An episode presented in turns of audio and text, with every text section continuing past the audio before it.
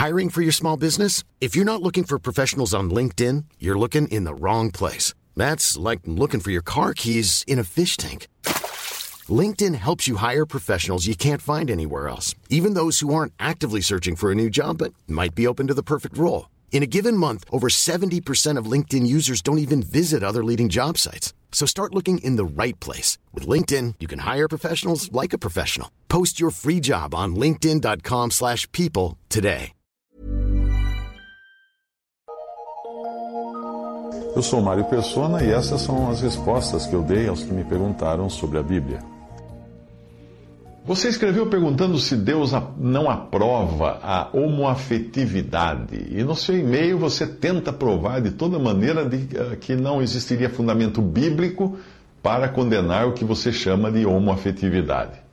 Você pode fazer a sua própria vontade se quiser, porque esta é a raiz do mal que já vem embutido em todos nós quando nascemos, já que o pecado original é fazer a própria vontade. Mas querer tentar provar pela Bíblia que a sua própria vontade está certa aos olhos de Deus só vai aumentar a sua condenação. Aquele que não conheceu a vontade do, do seu Senhor e não fez, não a fez, não a cumpriu, sofrerá poucos açoites, é o que ensina nos evangelhos. Mas aquele que conheceu a vontade do seu Senhor e não a fez, sofrerá muitos açoites. Essa é a analogia que Jesus faz no evangelho.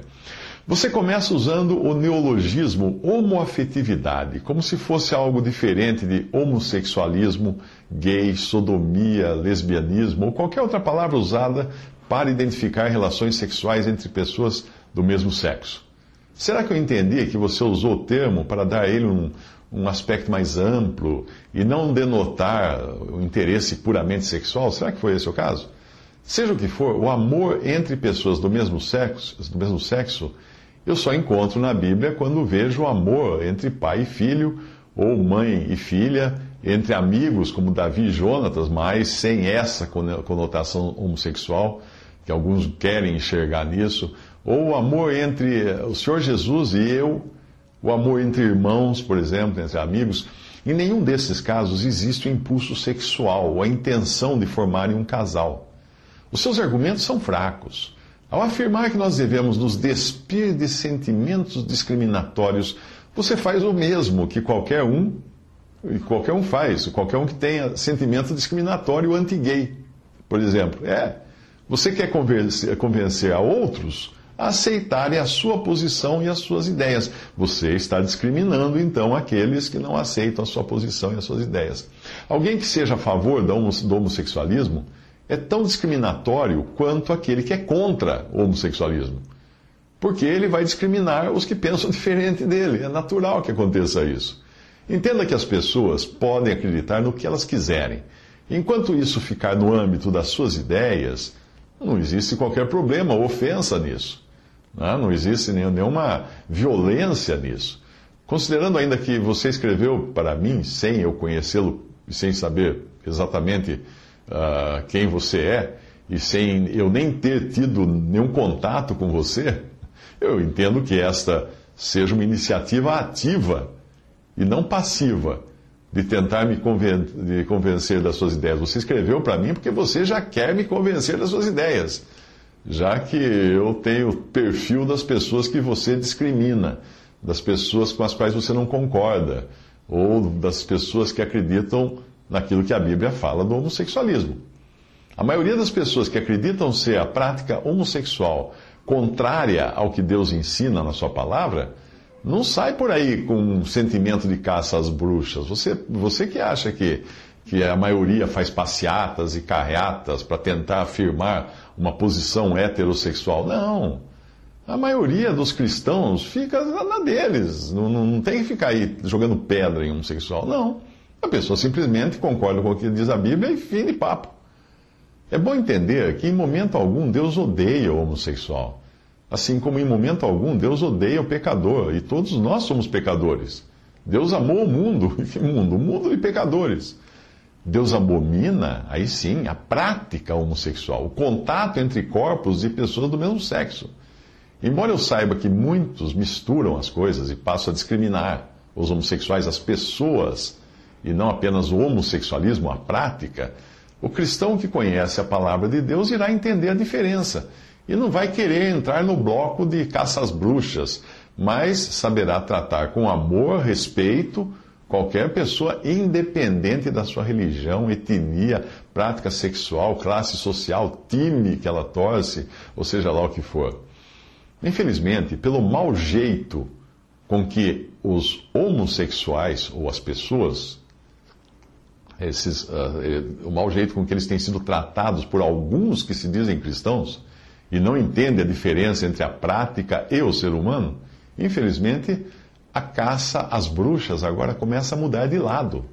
É, durante séculos, homossexuais foram tratados na base da pedrada, na, na base da, uh, do, do, tiro, da condenação. Inclusive, nos países tinham leis que mandavam para a cadeia. E em alguns países a pessoa é morta, até hoje, por ser homossexual.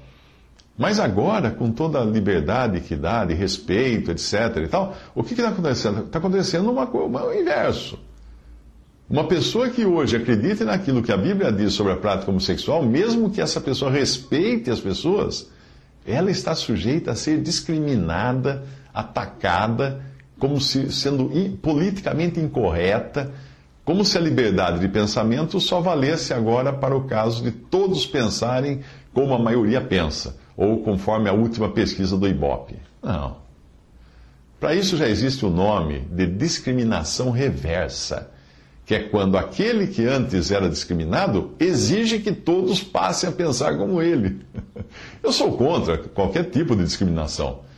Eu sou contra a favor do livre, do, do, sou a favor, né? Eu sou a favor do livre pensar. Cada um pode ter a opinião que quiser, pensar o que quiser. Nós somos livres para pensar. Eu posso respeitar uma pessoa e não concordar com suas práticas. Isso não se configura em discriminação. Ninguém é obrigado a torcer pelo mesmo time ou gostar das mesmas cores, ou comer a mesma comida. Não. Eu posso não gostar da comida que você come, do, não, eu posso não, não, querer saber do time para o qual você torce, uh, eu posso não gostar das coisas que você, você gosta, ou, ou, praticar as coisas que você pratica. Mas isso me dá, existe uma liberdade para eu, me sentir assim e também para você se sentir do jeito que você quer.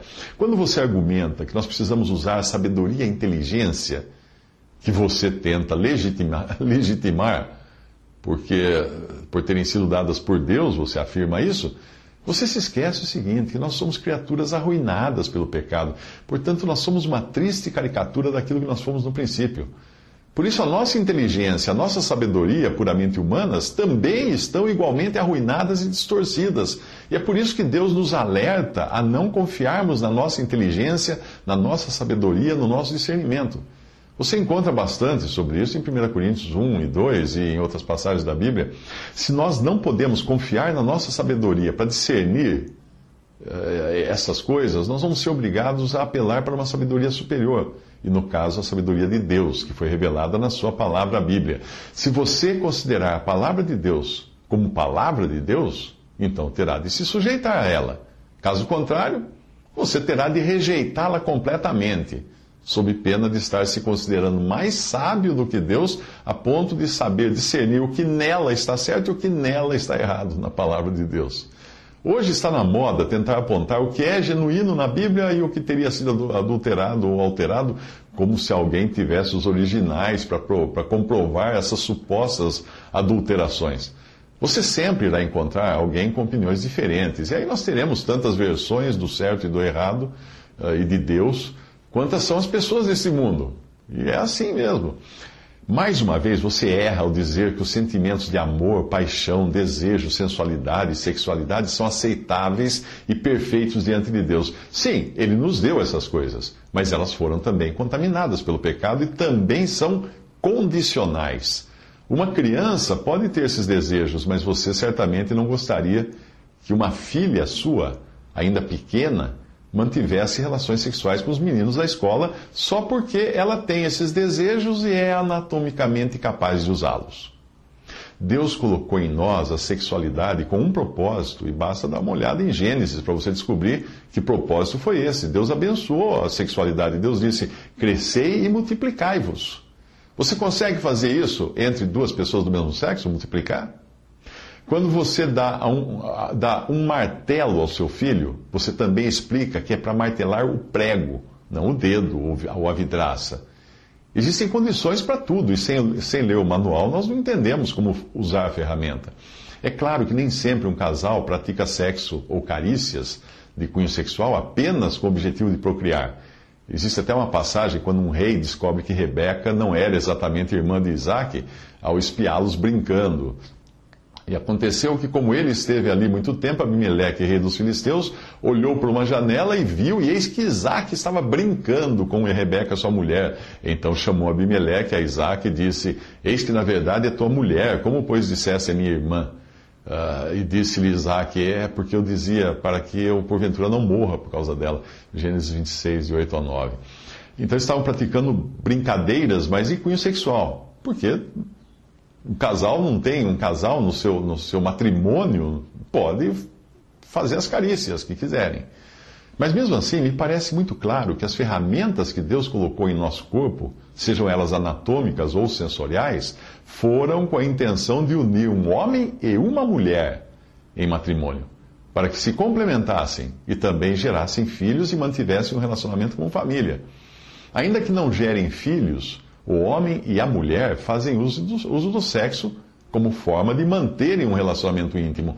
Eu não encontro na palavra de Deus limitações exceto ao sexo fora do casamento, ou aquelas que limitações que dizem que os cônjuges não devem se privar um ao outro desde que mantenham o leito sem mácula, ou seja, desde que estejam numa união lícita e não envolvidos em fornicação, prostituição ou adultério. Negar as bases do relacionamento entre um casal, do modo como elas foram instituídas por Deus no Éden, é destruir todo o simbolismo também que é existente entre Jesus e a sua noiva, a igreja, ou entre o noivo e a noiva Israel em cantares. Considerando que essas coisas já estavam nos desígnios de Deus muito antes da criação do homem, eu acredito até que Deus tenha criado o relacionamento homem-mulher pensando já no relacionamento de Cristo com a sua noiva. Não foi o caso de Deus apenas emprestar um conceito que surgiu no Jardim do Éden, de marido e mulher. Foi o contrário. Deus colocou Adão e Eva como figuras daquilo que já tinha planejado e iria fazer com Jesus e a igreja. Quando você diz estranhar cristãos que veem com maus olhos a união entre pessoas do mesmo sexo, é porque você não está levando em conta o que Deus pensa a respeito. Na Bíblia existem muitas coisas que são chamadas de pecado, mas algumas são chamadas de abominação, e entre elas se inclui o homossexualismo. Levítico 18, 22 diz. Com homem não te deitarás como se fosse mulher. Abominação é. Muito embora Deus ame todas as pessoas sem distinção, ele considera o ato homossexual abominável. É claro que se você fizer uma pesquisa de opinião pública, você vai descobrir que Deus não é nem um pouco politicamente correto em algumas coisas que são aceitas plenamente pela sociedade dos nossos dias. Com quem você fica? Com o Ibope ou com Deus? Os seus argumentos valem ser repetidos aqui no que diz respeito ao contexto da ordenança do matrimônio. Você diz o seguinte, abre aspas, numa leitura mais ampla e conhecedora desta passagem, considerando todo o contexto desse capítulo, lembramos que naquele tempo era costume do povo de Deus e tradição que as famílias tinham que ser numerosas, consideravam bênçãos de Deus, o maior número possível de filhos, para assim garantir a continuidade da descendência, a segurança do clã e o conforto dos anciãos prática que é inviável nos dias atuais. Fecha aspas. Será que você não percebeu que o matrimônio foi instituído no jardim do Éden, antes da queda do homem, quando só existiam Adão e Eva e não existia nenhum perigo, nada a, a pôr em risco a existência deles? De onde vem então essa ideia de garantir a segurança do clã e o conforto dos anciãos? De onde vem? Se o pecado ainda não tinha nem aparecido e se Adão e Eva nem sequer estavam sujeitos à morte quando Deus instituiu o matrimônio? Além disso, se eu e você, eh, se eu fosse você, não é? Uh, eu não seria tão rápido em afirmar que para Deus é um assunto muito pequeno e insignificante, como você colocou no seu e-mail. Que assunto? O assunto da união entre duas pessoas. Quando Deus falava de união de pessoas de sexo, de gênero oposto, sexo oposto. Esse é um assunto inicial da Bíblia. Como que não é importante? Adão se une a Eva no começo da Bíblia. E é também o assunto final da Bíblia. Olha que interessante. Jesus se une à sua noiva, a igreja, no fim da Bíblia. E você diz que é um assunto insignificante unir um casal? Ele é o tema de todo um livro, Cantares. E você acha que Deus não está prestando atenção a isso? Às vezes eu fico na dúvida do que os homossexuais estão realmente reivindicando. Se é apenas uma questão de direitos, eu creio que qualquer país permite que duas pessoas façam um contrato de sociedade ou um acordo quanto aos seus bens e direitos mútuos, sem que isso se configure num matrimônio cristão. Se for uma questão apenas de cunho, uma questão de cunho moral, Querer fazer isso de cima para baixo, ou seja, do governo para as consciências individuais, é algo tão complicado quanto tentar manter um Estado teocrático. É tão errado manter um Estado teocrático, ou seja, como é o islamismo, por exemplo, e obrigar as pessoas a seguirem de acordo com uma escritura, como é errado também manter um, um Estado uh, que, que, que obrigue as pessoas a pensarem todos do mesmo jeito em relação ao homossexualismo. Cada um tem o direito de considerar o que é certo e errado, desde que ele não interfira na vida do vizinho, desde que ele não jogue pedra na vidraça do vizinho. Já se, for uma, se a questão for de querer imitar um matrimônio, essa celeuma toda, né? Uh, e o matrimônio é uma instituição não humana, mas é divina na sua origem, aí a coisa é mais complicada.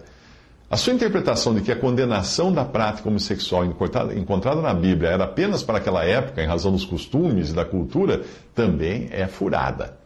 Se fosse assim, Deus não precisaria ter tratado do assunto quando deu a lei aos hebreus no deserto e depois voltou a tratar do assunto quase de dois mil anos mais tarde, quando Paulo escreveu Romanos 1, onde existe um repúdio claro contra a prática homossexual. Ali Paulo escreve: Por isso também Deus os entregou às concupiscências dos seus corações e à imundícia, para desonrarem os seus corpos entre si, pois mudaram a verdade de Deus em mentira e honraram e serviram mais a criatura do que o Criador, que é bendito eternamente. Por isso Deus os abandonou às paixões infames, porque até as suas mulheres mudaram o uso natural no contrário à natureza, e semelhantemente também os homens, deixando o uso natural da mulher, se inflamaram na sua sensualidade uns para com os outros, homens com homens cometendo torpezas e recebendo em si mesmos a recompensa que convinha ao seu erro. E como eles não se importaram de ter conhecimento de Deus, assim Deus os entregou a um sentimento perverso para fazerem coisas que não convêm. Até aí a passagem de Romanos. Se fosse uma questão apenas cultural, a Bíblia nem precisaria ter tocado no assunto e bastaria ter deixado a coisa como estava, considerando que tanto na antiguidade, dos tempos de Moisés, como na cultura romana, na qual os cristãos romanos estavam inseridos, o homossexualismo era uma prática aceita e até incentivada. Muitas pessoas ricas mantinham escravos e escravas só para esse fim. E basta você pesquisar um pouco de história para aprender isso. O Deus vivo e verdadeiro, porém, era contrário às práticas da cultura das épocas, tanto de Moisés como de Paulo. E não creio que tenha mudado só porque hoje estamos alguns milhares de anos à frente. A ideia da história da humanidade culminar na história da união de um noivo e uma noiva, que são Cristo, Cristo e sua igreja, mostra muito bem a razão de Deus repudiar qualquer caricatura de uma união matrimonial envolvendo pessoas do mesmo sexo. Os seus argumentos enfraquecem ainda mais quando você cita os erros cometidos pela humanidade e pelos cristãos que fizeram guerras, mataram, escravizaram, tudo em nome de Deus. Pois é. E agora você está tentando também colocar o aval de Deus sobre o homossexualismo, como fizeram os cristãos ao longo dos séculos para justificar os seus próprios erros. Fazendo uma retrospectiva, até aqui você tinha argumentado que o homossexualismo é aprovado por Deus porque nascemos com impulsos e afeições sexuais você argumentou que nós somos sábios para discernir o que Deus aprova e que você tem uma dúzia de traduções da Bíblia discordantes entre si e que o matrimônio foi instituído para proteger o clã dos perigos e qualquer afirmação bíblica em contrário é apenas um costume da época. Agora você apela para a ciência para tentar mostrar que existem pessoas que nascem pendendo mais para um sexo ou para outro. E até aponta uma porcentagem para isso, usando a expressão é sabido algo que se utiliza, a expressão assim, se utiliza quando se tenta transformar uma suposição em verdade absoluta. Você escreveu o seguinte, abre aspas, é sabido que cerca de 25% da humanidade é de alguma forma, uh, de alguma forma homoafetivos, divididos em diferentes aspectos da diversidade dessa realidade. Nascer homossexual é tão perfeito e natural como nascer heterossexual confirmando assim que minimamente as influências externas contribuem para o surgimento da homossexualidade. Nascer heterossexual como homossexual é tão natural que, se observarmos o reino animal, outra obra perfeita de nosso Deus, iremos encontrar a prática homossexual entre os animais. Será que a natureza também é possessa por demônios? Ou será que sobre eles também caiu alguma, alguma maldição hereditária? Será que também sofreram abusos sexuais e fatores externos para agirem assim? Fecha aspas, até aí o que você escreveu. Sim, a resposta é sim. O mesmo você encontra entre os animais, mas eu não acredito que animais sirvam de exemplo para aqueles que foram criados à imagem e semelhança de Deus, você não acha?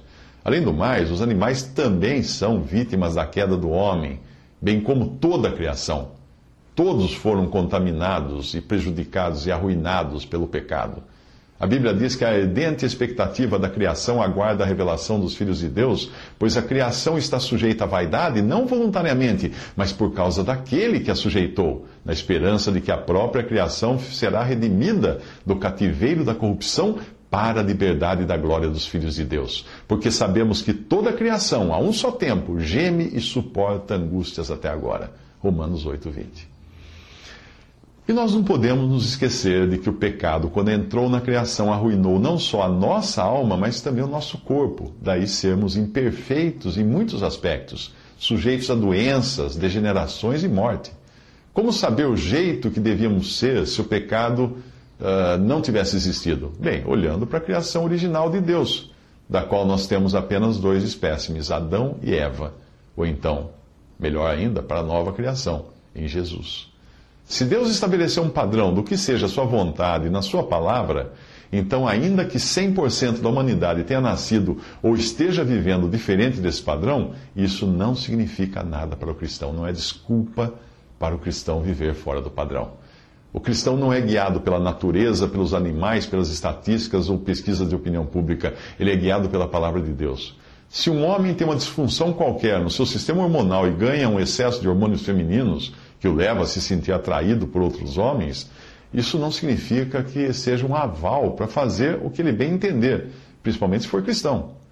Mesmo porque há também homens que nascem com excesso de hormônios masculinos, o que os torna extremamente agressivos e atraídos por qualquer mulher que passe na frente deles. Seria isso então um aval, uma licença para eles agirem como, como ordenam seus instintos?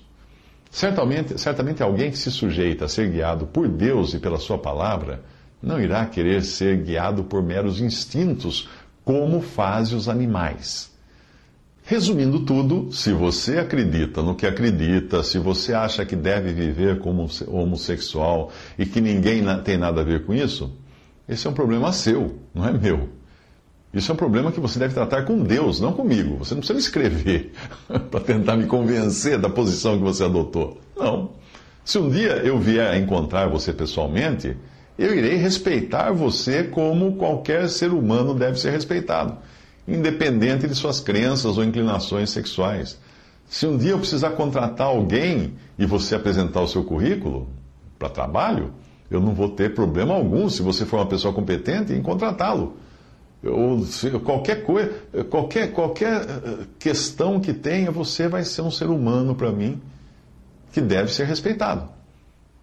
Agora, eu, eu, acho, eu só acho uma coisa: eu acho que ao você escrever para mim uh, e, e, mandar uma, uma cópia de um e-mail que você enviou a outras pessoas, fazendo afirmação da sua opção sexual ou homossexual, Hum, sabe o que eu acho disso? Eu acho que você esteja querendo me convencer das suas ideias, ou que talvez você esteja querendo se convencer das suas ideias, porque talvez você não seja muito seguro, não esteja muito seguro delas.